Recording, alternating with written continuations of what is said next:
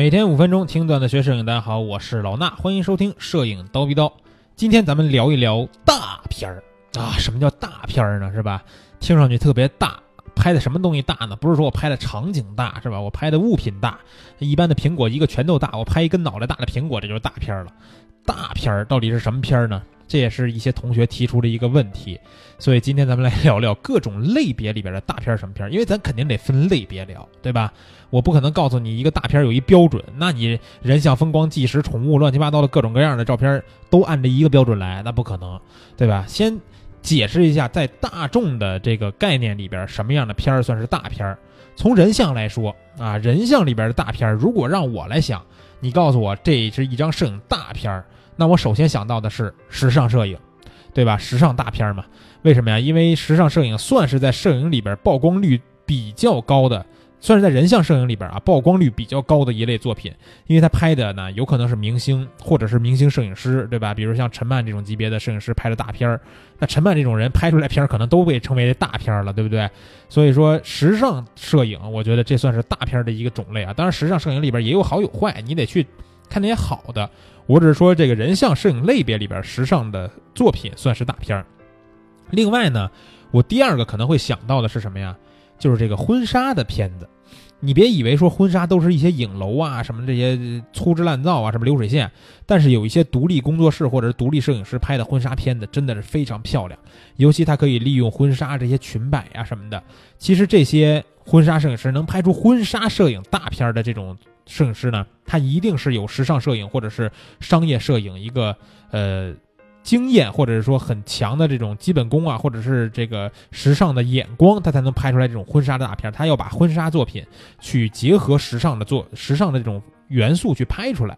所以说，我觉得人像摄影里边能谈及大片的呢，时尚摄影和婚纱摄影算是两个比较重要的类别。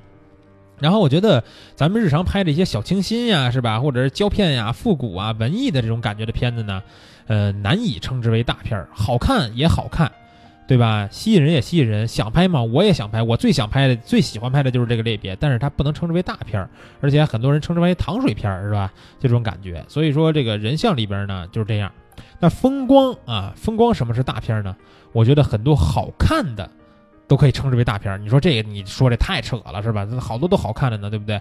什么样称为这好看的大片儿呢？首先咱们说过天时地利人和，对吧？天气好，你地方好，我人摄影师技术好，这是三个必要的元素啊。然后呢，你这张照片里边的构图对你作者的意图的传达非常的到位，对吧？我想表达什么，里边是不是有点线面的关系帮我去引导观众的视线，达到这个意图的传达呢？构图非常的。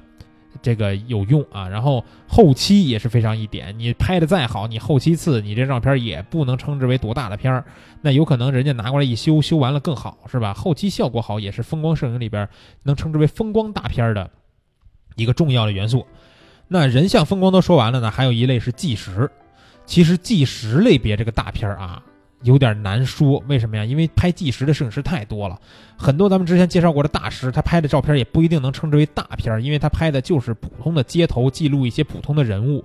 那这些照片，你说他是大片吗？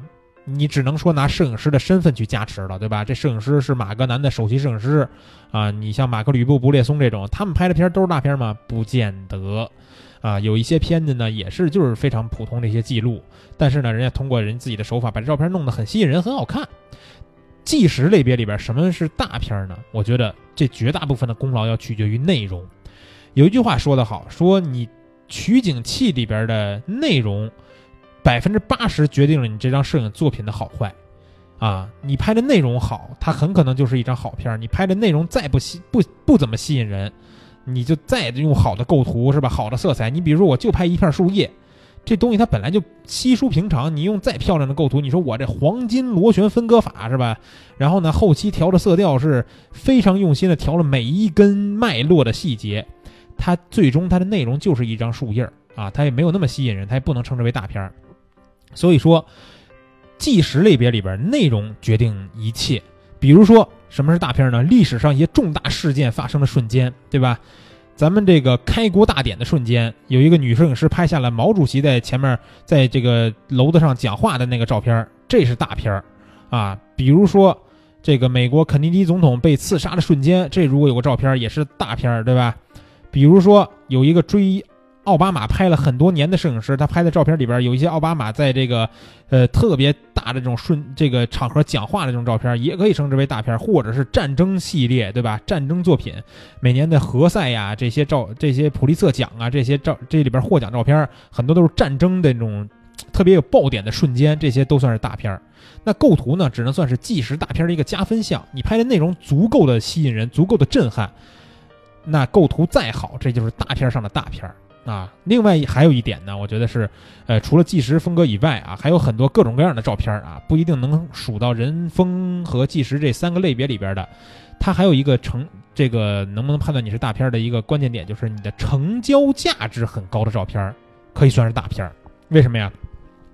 因为这个照片。你标价多少钱不重要，你标价这个钱有人买了，在拍卖会上被拍卖出去了，这才是证明你这张照片价值的一个一个行为，对不对？我比如说我老衲，我拍一张照片，我也可以把我这照片标价是吧？我这照片标价五百万，标价高吗？是大片吗？不一定。为什么呀？没人认你这个，有人认你这个才行。就像在前面咱们刀逼刀节目讲过，上海摄影展上对吧？有一个日本摄影师的一张乌鸦标了两百万，这张照片如果成交了。那它就是一张大片，你甭管他拍的什么，他拍的就是一剪景。你那张照片，说实话，你在 Photoshop 里边，你绘画功底稍微好一点，你拿只用建一张白底的图，拿黑色的画笔，你都能画出来一张那样的照片。